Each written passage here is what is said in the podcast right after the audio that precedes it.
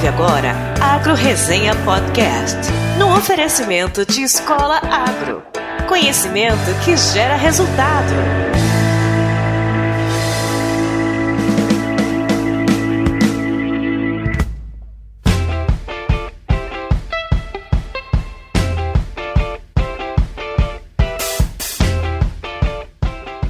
Olá, pessoal! Aqui quem fala é o Paulo Ozaki. Seja bem-vindo ou bem-vinda a mais um episódio do Agro Resenha. Como você sabe, a porteira desse podcast não tem tramela para quem busca se informar sobre assuntos ligados ao agronegócio.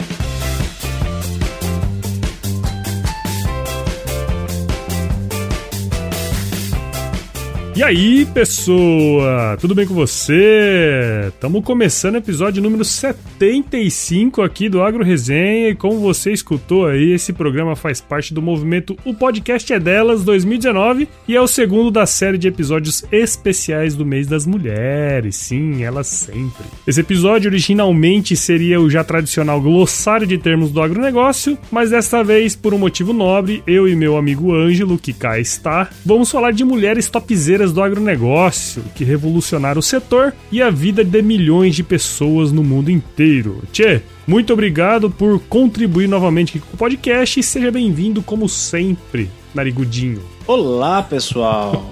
é um prazer sempre estar aqui no podcast Agro Resenha, ainda mais fazendo essa série, o podcast é delas 2019, que por sinal está muito, muito bacana. Então, muito obrigado pela essa oportunidade e eu acho que hoje a gente vai ter um podcast muito legal, ah, hein? Porque a mulherada é topzera, hein? É isso aí.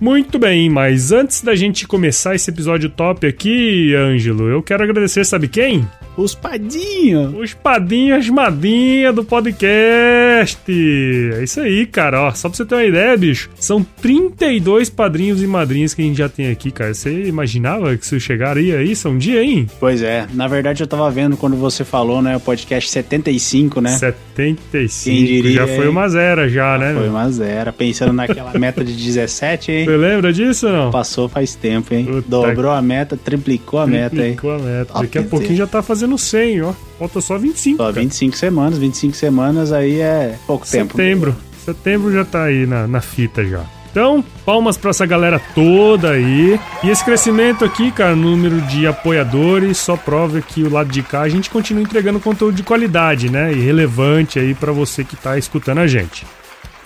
Para conhecer os planos, bem como os valores, acesse lá o nosso site, o www.agroresenha.com.br barra contribua e escolha aquele que mais se encaixa ao seu perfil. Eu sugiro que todos deem uma olhada lá, porque a Aulete deu uma alterada lá e tá bonito, hein? Tá legal. Tem grandes oportunidades para quem quiser, além de ajudar o podcast, também de ajudar a sua marca, de ajudar a sua empresa. Eu daria uma olhada lá no Padrim que tem coisa bem interessante. Pois é, e agora tem aquela novidade que eu já falei, né? Além do Padrim, tem também o PicPay, que é uma outra forma aí de contribuir com o podcast também. Vamos lá, pessoal, corre lá e dá uma olhadinha no site para ver as novidades. Outro agradecimento que eu quero fazer aqui aos novos membros do nosso site, cara, que são o Dorico Neto e o Thiago Betone. Muito obrigado, galera. Agora que vocês estão inscritos no site, todas as atualizações do podcast vão diretamente para os seus e-mails. E se você que está me escutando ainda não sabe o que é um podcast, você sabe o que é um podcast, Ângelo? Então, por muito tempo eu não sabia, hoje eu sei.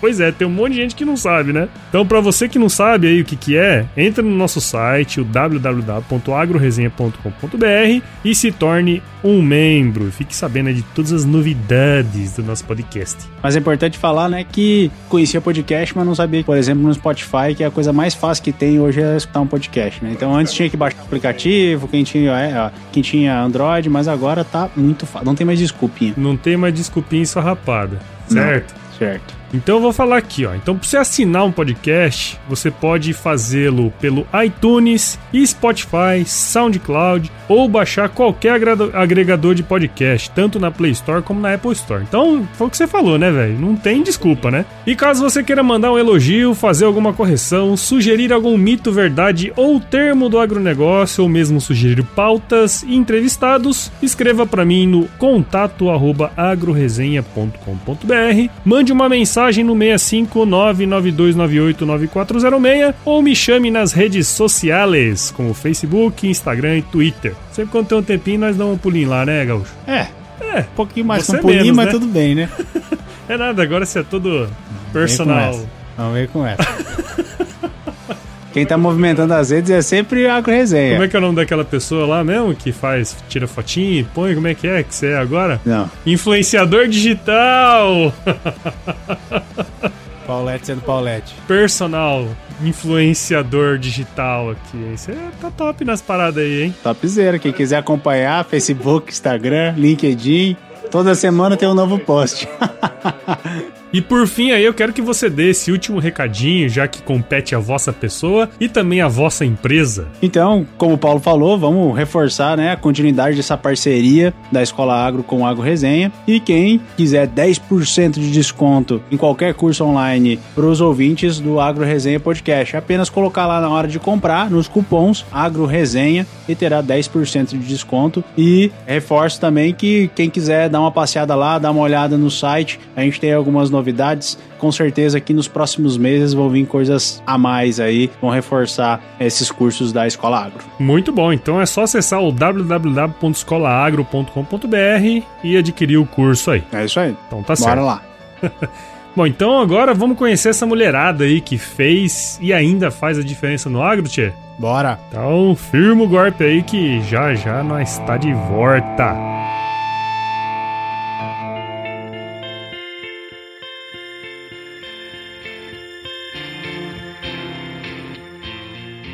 Bom, muito bem, estamos de volta aqui para falar aí de seis personalidades do agronegócio, assim podemos dizer, né, Ângelo? Super personalidade. Super personalidades, coisas feitos interessantíssimos que elas fizeram aí ao longo dessa história. Confesso que nesses estudos me surpreendi muito e vi que a ignorância minha era muito grande. Então, assim, vamos lá, eu acho que eu vou começar aqui, porque essa aqui acho que é, um, é, é honra para mim, né, falar. Nós vamos falar da engenheira agrônoma viridiana Victoria Rossetti. Ela é brasileira, óbvio, né? Nascida em 1917 e passou em 2010, quando ela tinha 93 anos. A Viridiana, só pra vocês terem uma ideia, ela foi a primeira mulher a graduar-se em engenharia agronômica no Brasil. Por que, que isso é um fato de, de muito orgulho? Porque ela fez isso na Escola Superior de Agricultura Luiz de Queiroz, a minha querida Exalc, lá em 1937, olha só. Depois que ela se formou em agronomia, foi se aperfeiçoar nos Estados Unidos, lá na Universidade da Carolina do Norte em 1947 e na Universidade da Califórnia em Berkeley em 1951 e 1952. Durante esse período, cara, ela se dedicou a estudar a fisiologia de ficomicetos e especialização em fungos do gênero, fi, gênero Phytophthora. Só olha só, tia, só por ela ter sido a primeira agrônoma já ia ser um puto estardalhaço, né? Mas para quem trabalha com citros, essa mulher aí teve uma importância fodida. Se você já estudou algumas doenças de citros, provavelmente você já ouviu falar de uma chamada CVC, a clorose variegada dos citros, cujo nome popular é o amarelinho. Essa doença aí, ó, ela afeta brutalmente a produção dos pomares, pode reduzir em até 75% do peso das frutas, fazendo eles endurecerem, ficarem pequenos e amadurecer precocemente. Pois então, essa dona veridiana, nas suas pesquisas sobre patologias de citro, ela identificou a bactéria Xylella fastidiosa como sendo a responsável pela praga do amarelinho, olha só. integrou a partir de então a Comissão Internacional de Fitoftora, publicando diversos artigos no Brasil e no exterior. Olha só essa mulher que coisa louca. A convite do governo da França e do Institut National de la Recherche Agronomique. Ó, oh, gostou, hein? Certo. que é o INRA, ela desenvolveu um programa de colaboração científica para estudos sobre viroides dos citros. Ela ainda capacitou-se nas técnicas de diagnóstico de vírus transmissores por enxertia para o programa de registro de matrizes de citros livres de vírus que estava sendo implantado no estado de São Paulo. Em 1957, assumiu como chefe da seção de fitopatologia geral do Instituto Biológico e em 1968 ela se tornou diretora da divisão de patologia vegetal, cargo no qual ela se aposentou em 1987. No entanto, seus estudos e pesquisas junto ao Instituto Biológico continuaram mesmo após a sua aposentadoria, onde contou sempre com a colaboração dos colegas do Brasil e do exterior, com os quais realizou e publicou seus trabalhos. Então, turminha, se hoje o Brasil tem 50% da produção mundial de suco de laranja e tem 85% do mercado mundial, essa dona Veridiana aí, ó, tem uma participação muito importante nessa história toda. O que, que você achou, hein, Tchê? Cara, é fantástico ouvir histórias como essa. Louco, né, cara? Ela fez duas especializações nos Estados Unidos, né? Eu fico pensando lá na década de 40 o que era ir para os Estados Unidos estudar. Estados Unidos. Imagina que loucura, né? Nossa senhora. É, e assim, vanguarda, né, cara? Pesquisou, encontrou a chilela fastidiosa e foi estudando a fundo, né? Imagina se, se não encontrasse, não soubesse que era isso, tanto que ia ferrar com os pomares, né, no estado de São Paulo na época, né? Cara? Um problema isso iria trazer, né? Com... Como trouxe, na verdade, né? Mas com, já sabendo qual era o problema. Vamos lá pro próximo, Tchê? Então, vamos lá. A próxima, Joana Doberaine. Joana nasceu na Tchecoslováquia, numa região cuja língua era o alemão. Então, a Tchecoslováquia, uma parte, é, falava a língua alemã. E no término da Segunda Guerra Mundial, a população de língua alemã foi intensamente perseguida na Tchecoslováquia e os que sobreviveram, né, acabaram sendo expulsos do país que foi o que aconteceu com a Joana, é, que seguiu com os avós para a Alemanha Oriental, onde trabalhou para sustentar os três, né, os, avós e ela, numa fazenda de pecuária de leite. Com a morte dos avós, já idosos, ela conseguiu encontrar na Bavária o pai, o irmão e a tia e as primas. É, e com isso, Joana foi então para a região de Munique, onde trabalhou em pequenas propriedades, porque já tinha experiência, né, trabalhando anteriormente, principalmente na questão de variedades e melhoramento de trigo. E aí acabou tendo uma, uma grande paixão em 1947 iniciou o curso de agronomia na Universidade de Munique, onde é, conheceu seu marido, o médico veterinário Jürgen, com quem se casou em 1950. E nesse mesmo ano seguiu os passos do pai e migrou para o Brasil, como muitos e muitos europeus fizeram nessa, né, naquela época. Ao chegar ao Brasil, em 1951, Joana começou a trabalhar no Laboratório de Microbiologia do Solo, no Ministério da Agricultura. E em 63 e 69, quando os poucos cientistas acreditavam que a fixação biológica de nitrogênio poderia competir com o fertilizante mineral, Joana iniciou um programa de pesquisa sobre os aspectos limitantes da fixação biológica de nitrogênio em leguminosas tropicais. O programa Brasileiro de Melhoramento de Soja, iniciado em 64, foi influenciado, como tantas outras pesquisas, nas regiões tropicais, pelos trabalhos de Joana, tendo representado na época uma quebra de paradigma. Por quê? Nos Estados Unidos, o que, que para produzir soja, que naquele momento os Estados Unidos era o maior produtor de soja, eles tinham que introduzir uma grande quantidade de nitrogênio. E a pesquisa ia totalmente contra esse método. Então você imagina naquela época você falar uma coisa que todo cientista americano falava que ao contrário, né, que precisava se colocar nitrogênio para se produzir soja e ela começou a fazer estudos e os estudos delas permitiram é, chegar que a fixação de nitrogênio pelas plantas fosse feita pela bactéria Rhizobium, né, que hoje é amplamente conhecida. E desta forma, a soja gerava seu próprio adubo, né, algo que hoje é, é normal, mas que não era na década de 60. Então, já pensou, né, que uma mulher foi a responsável pela pesquisa que mudou a forma de produzir soja. No mundo inteiro, né? No mundo inteiro, não só no Brasil. Sem a necessidade, né, de colocar nitrogênio e indo totalmente contra a potência dos pesquisadores norte-americanos, né?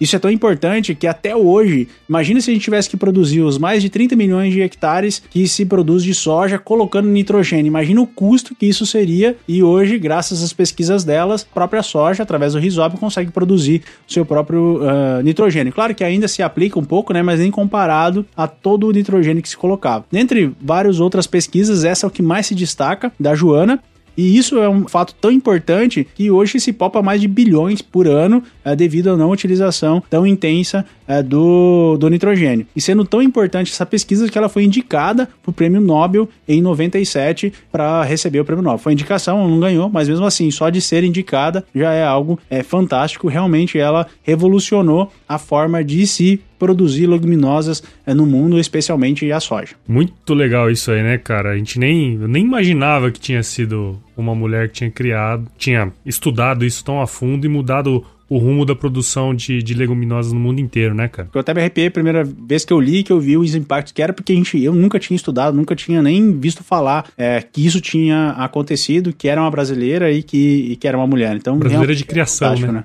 É, realmente a gente precisa olhar um pouco mais para trás, né? A mulher que eu vou falar agora é a doutora Mary Engel Pennington. Ela é norte-americana, nasceu em 1872 e faleceu em 1952. A doutora Mary teve um, um, enorme impacto, cara, na maneira como a gente consome alimentos, inclusive no dia de hoje. Principalmente os alimentos perecíveis, que precisam da famosa cadeia do frio. Sabia dessa, não? Olha aí. Ó, só pra você ter uma ideia, ela é conhecida como a mulher de gelo por ter revolucionado o sistema de abastecimento e distribuição de alimentos, desenvolvendo métodos seguros e sanitários para o processamento, armazenamento e transporte de produtos lácteos, aves, ovos e peixes. Olha só que legal. Mesmo tendo seu diploma de bacharel negado em 1892 pelo simples fato de ser uma mulher, ela recebeu o certificado de proficiência em Química e depois disso ela avançou, fez o seu PhD também em Química pela Universidade da Pensilvânia. Ela em 1898 ela fundou o Laboratório Clínico da Filadélfia. Em 1905 ela iniciou seu trabalho no Departamento de Agricultura dos Estados Unidos, o USDA, se tornando a chefe do Laboratório de Pesquisa de Alimentos. Lá ela fez análises bacteriológicas e desenvolveu padrões de leite e derivados, incluindo procedimentos de verificação para rebanhos leiteiros que foram adotados em todos os Estados Unidos. Ela viajou pelo território americano pesquisando a eficiência de carros refrigerados e recomendou padrões para construção e isolamento desses caminhões. Olha só que top. A dona Mary aí, ó, ela passou mais de 40 anos educando o governo e o público em geral sobre as técnicas e sobre a importância do manuseio adequado de alimentos perecíveis. Em seus últimos anos, ela supervisionou projetos e construções de modernos armazéns refrigerados, refrigeradores comerciais e domésticos. Olha só essa mulher. Então, meu amiguinho, se você come um salmãozinho grelhado de origem chilena ou desfruta de um saboroso queijo do sul da França, você tem que agradecer a dona Mary. Ela foi a mulher que fez com que a cadeia do frio fosse implantada na, na distribuição de alimentos. Então ela é chamada a mulher do, do gelo, a não porque ela é. não é porque ela é fria. fria.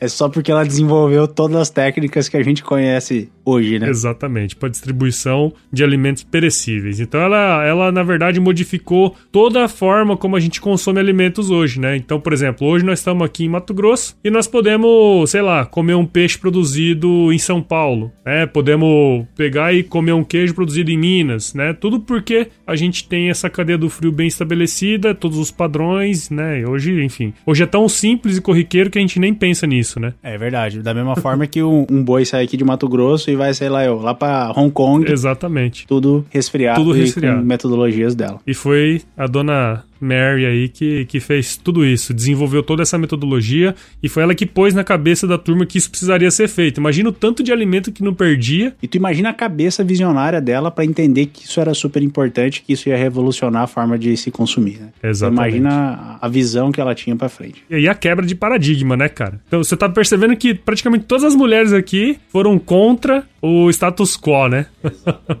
Que louco. Por dois motivos. Por ser mulher naquela época Exato. e também por fazer algo que ainda ninguém tinha feito. Exato. E essa próxima que eu vou falar também esse mesmo item. Essa mesma pegada. Essa mesma pegada. O nome dela é Harriet Strong. Nascida em Nova York em 1861, ela se mudou com a sua família para Carson City, em Nevada, onde conheceu seu futuro marido, Charles Lemon. Strong, com quem se casou aos 19 anos de idade. É importante saber que ele se casou com esse cara porque em 83 ela ficou, em 1883, né? Ela ficou viúva com quatro filhas quando o marido se suicidou após uma série de falhas nos negócios Olha da só. família. Olha que loucura. Ela herdou então a propriedade de seu marido, é, consistindo de minas e outras terras no sul da Califórnia. E ela dedicou sua atenção ao gerenciamento e desenvolvimento das propriedades em São Gabriel Vale, na Califórnia, que foi amplamente plantado com nogueiras e laranjeiras. Olha só que legal. Então ela pega uma propriedade falida, o, o, imagina o estado que tava para o cara se matar por causa disso, né? E começa a transformar toda a propriedade. Ela transformou o seu talento em invenções e patentes. Olha só. Plantou capim pampas de rápido crescimento para fazer caixa e vendeu as plumas para o comércio de moenda. E em menos de cinco anos, ela resgatou sua família e terras de dívidas, tornou-se a principal produtora comercial de noz do país e conhecida como Rainha das Nozes naquela época. Strong fez um estudo dos problemas da água incluindo o controle das águas das cheias e o armazenamento da água, pois ela vivia né, na Califórnia, uhum. a gente uhum. sabe que é bastante seco, e foi ela que pensou e introduziu toda a parte de, é, de represas. Então, ela defendeu a conservação dessas fontes como um remédio de inundação. Então, para as inundações não acontecer, ela precisava fazer algo antes, né? E propondo a, a sucessão de represas no Grand Canyon é, do Rio Colorado para conservar a água para fins de irrigação que utilizava nas suas plantações e para geração de energia elétrica. Olha. E em 6 de dezembro de 87, ela recebeu a patente para a construção de uma represa no reservatório. Sua invenção consistia em uma série de represas, uma atrás da outra, a serem construídas em um vale, no cânion, ou curso da água de tal maneira que quando a água enche e represa, é, na represa inferior, ela é estendida até certa altura na face inferior da segunda barragem, e assim vai sucessivamente para conseguir represar a maior quantia possível de água e ela obteve outra patente em 6 de novembro de 1894 sobre o novo método de confiscar detritos e armazenagem de água. Então, ela foi uma grande idealizadora de barragens, é, de estrutura contra inundação e também para irrigação e formação de, de, energia elétrica. Essas estruturas de represas é amplamente usada e suas técnicas de irrigação ajudaram muito nas técnicas utilizadas atualmente. Claro que evoluíram, mas ela foi uma grande pioneira. Foi quem imaginou isso. Imaginou, né? exato. E além de ser uma agricultora barra empresária de sucesso, ela fundou o Abel Theatre, em Los Angeles, atuando como seu presidente por três mandatos consecutivos, tornou-se a primeira membro feminina da Câmara do Comércio de Los Angeles, imagina na Câmara de Comércio, e serviu como a primeira mulher no conselho executivo da Island Waterway Association, que seria a Associação de Vias Navegáveis de Interiores, em São Francisco. E em 1918, ela representou a Câmara de Comércio de Whittier e Los Angeles, sendo a primeira mulher delegada a participar dessas convenções. A gente trouxe esses dados porque ela não foi simplesmente uma mulher que tirou uma propriedade da vala. Ela simplesmente foi um, uma pessoa que pensou à, à frente, viu problemas, solucionou problemas e ainda assim ela entrou na sociedade, ajudando a sociedade como um todo. Uma grande empreendedora também. Né? Exatamente. Né? Imagina, hoje em dia ser empreendedor não é fácil. Imagina o que era naquele tempo, com quatro filhos para criar uma fazenda para gerenciar.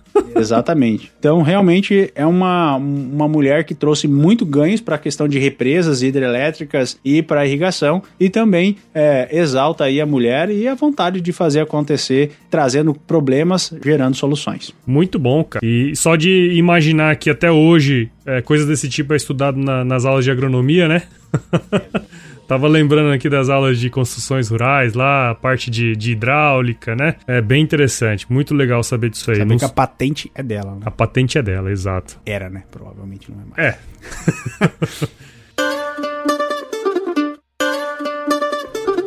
Bom, agora vamos para quinta mulher já. Achamos que ia demorar mais. Pois é, tá indo rápido tá, até, né? Tá indo rápido, né? Vamos falar da doutora Temple Grandin. Ela é norte-americana, nasceu em 1947 e ainda tá aí, viva, inclusive teve aqui no Brasil no passado. Para quem é do meio pecuário, em algum momento aí já deve ter ouvido falar da doutora Temple Grandin. E para quem não conhece, a Temple é autista e venceu diversos obstáculos para se tornar professora da Colorado State University e uma referência mundial no que diz respeito ao tema de bem-estar animal, cara. Enfim, a, as experiências de vida dela, né, com autismo, influenciou diretamente no trabalho voltado para a área de comportamento animal em relação ao manejo e projeto de instalações em fazendas, ranchos e plantas de abate. E ela é conhecida, né, por ser defensora do autismo e também das proteções e direitos dos animais. Ela foi autora e coautora de um monte de estudo científico, artigo, livro, e ela esclareceu questões de bem-estar animal e foi fundamental no desenvolvimento do transportador de contenção de trilho duplo para gado, um sistema de pontuação para avaliar o bem-estar animal e também projetou currais usados para reduzir o estresse, entre outros projetos e melhores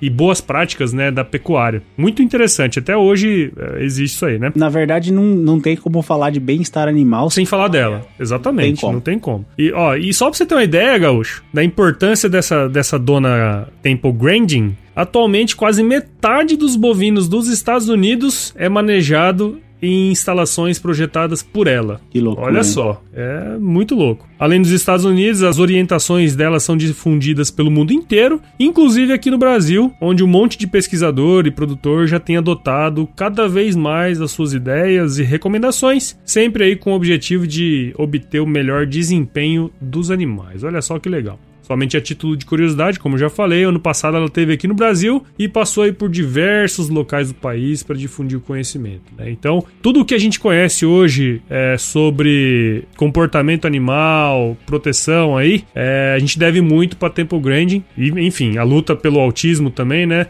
Para mostrar que quem é autismo pode é, fazer muitas coisas, exatamente. enfim. E, e na verdade, o, o, próprio autismo fez com que ela percebesse melhor o comportamento dos animais, né? Eu acho que isso é um negócio bem, bem interessante. Então, a sensibilidade dela fez com que ela estudasse e realmente realizasse artigos e trabalhos científicos provando que o sistema dela era melhor para o bem-estar dos animais, né? Então, isso aí é um negócio muito bacana.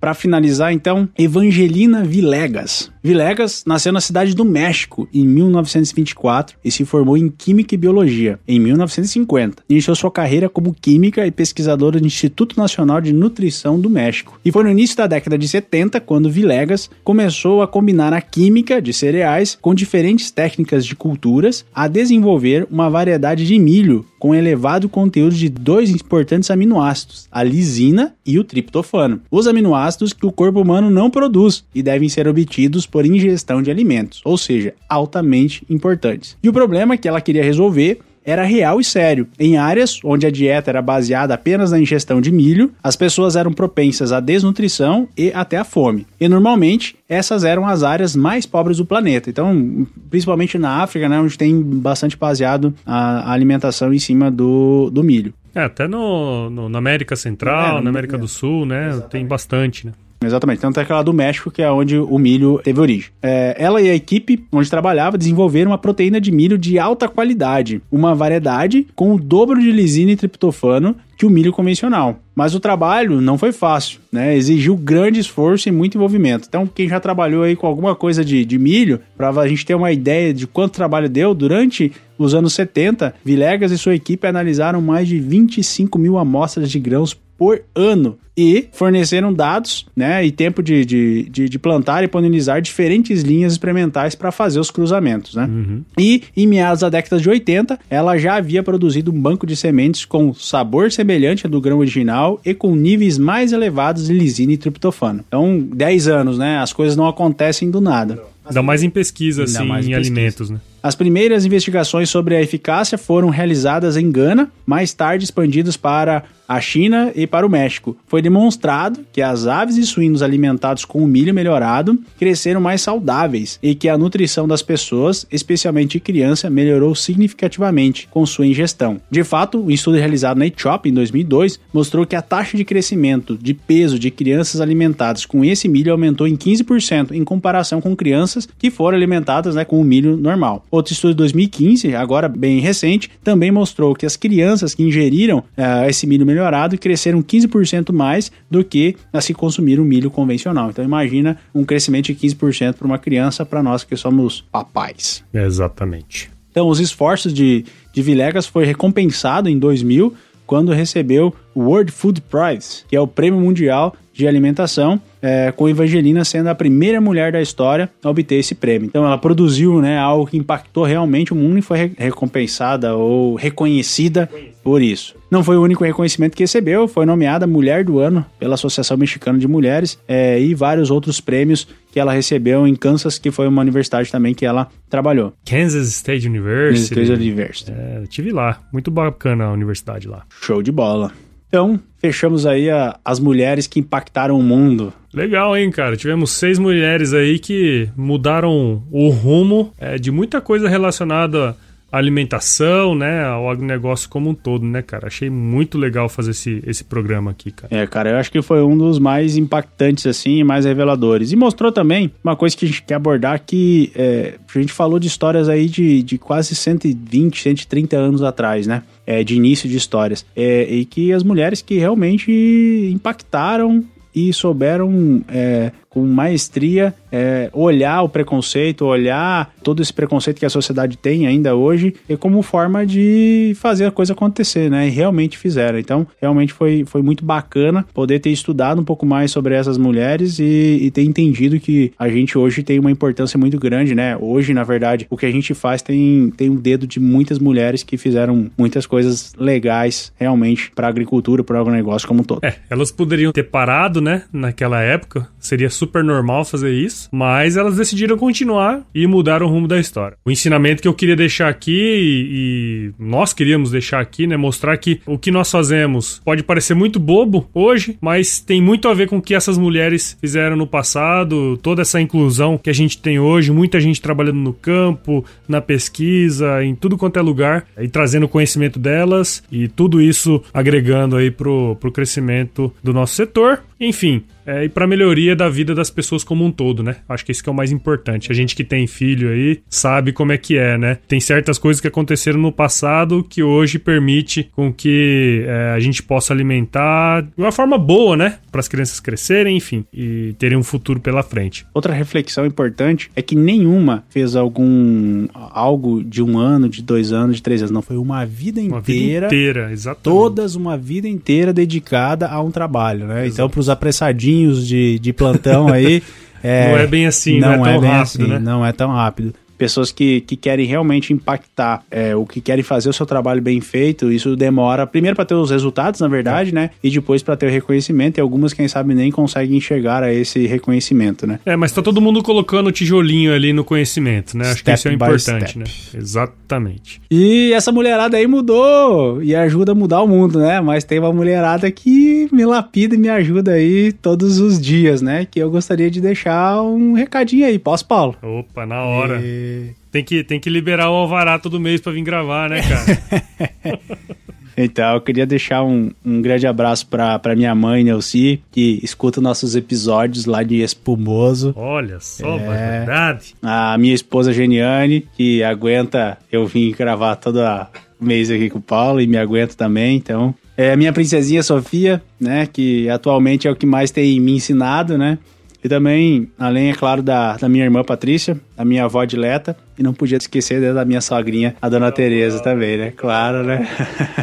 então, mulherada top que me ajuda todos os dias aí. Obrigado, gente, e parabéns pelo seu dia. Então, eu não posso deixar pra trás, né, cara? Depois que você fez isso aí, se eu não falar, fudeu pra mim, né? te, te botei na parede agora, né? Não, é isso aí, é, as mulheres da nossa vida, né? Um beijo grande aí na minha mãe, Dona Maria Luísa, que é madrinha do podcast, minha esposa Ana Flávia, minha recém-nascida bebezinha Olivia, que cada dia que passa tá mais gata e mais Ainda da hora. Bem que tá puxando pra mãe, não pro pai. Ah, minha cara, né, velho? Golaço, cara, num ângulo. E para toda essa mulherada do Brasil aí que tá fazendo acontecer. E vamos para frente que o mês é de março das mulheres, mas na verdade é o ano inteiro, né, cara? É, exatamente. Muito bom então? Fechou. Muito bom fazer esse episódio, foi fantástico e tamo pronto pros próximos aí. Se chover. Não precisa molhar a horta. Mas, ah, Marco,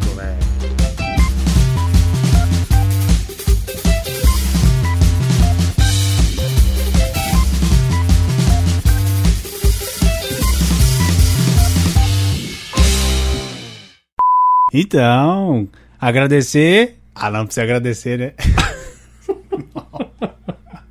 Agradecer não. Ah, Eu sei que é. Merda. Então, é. Como é que começa essa porra? Eu quero reforçar aí. É só colocar. Cara, eu coloquei tudo errado É, aqui. tá, tá, tá, tá, tá. Eu fui, faz, fiz mais merda aí. Basta entrar. Pera aí, deixa eu ajeitar essa parada aqui. Então, vamos lá. Cachorro. Cachorro, filho de uma. Na hora que tu falou, tem um passarinho que entrou legal, mas o passarinho é massa, né? Só o cachorro, filho de uma égua, não é. Cara, dá pra ouvir tudo, cachorro. Onde trabalhou, né? Um, um- um- Eu disse que hoje ia ser meio brabo a coisa. Não tem problema, chega o rei. Só que. É. Ju... Cara, que cachorro, filho de uma. Velho. Calma. Não, é só fechar a janela, né? Ele, ele tá vindo da onde? Ah, tem um cachorro aqui na. primeiro andar aqui. Ah, é aqui dentro.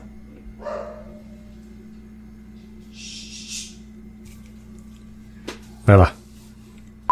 Ela é a Har... oh, O inglês hoje tá, ó. Uma bosta. Harriet Strong. Harriet Strong. Harriet. Harriet. O nome dela é Harriet. O nome dela é Harriet. Eu encontrei ela no Google. que merda. Eu não consigo falar assim agora. É. Harriet. As pessoas eram propensas a nisso. Mais um produto com a edição do Senhor A.